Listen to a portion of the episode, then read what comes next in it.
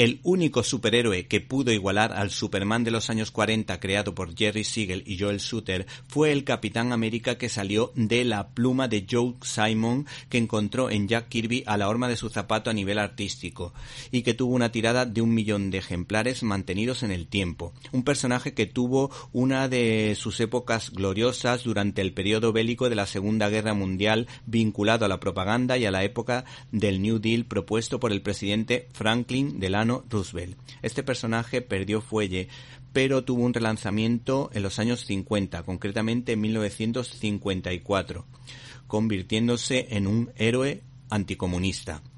Eh, pero hay que decir que la historia no funcionó demasiado bien. Y es que Marvel siempre daba su opinión política en cada época de la historia de los Estados Unidos.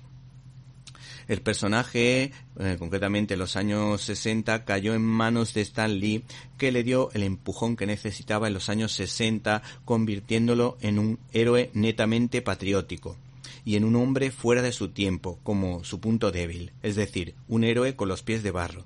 El caso es que tenemos en nuestras manos el primer TVO en edición facsímil editado por Panini, que eh, nos cuenta de alguna manera su primera aventura, enfrentándose a la todopoderosa Alemania nazi.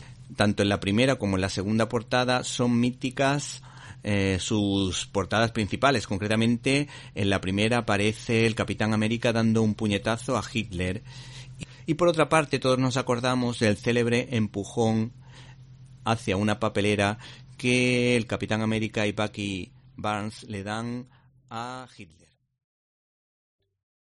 ¿Te está gustando este episodio? Hazte fan desde el botón Apoyar del podcast de Nivos.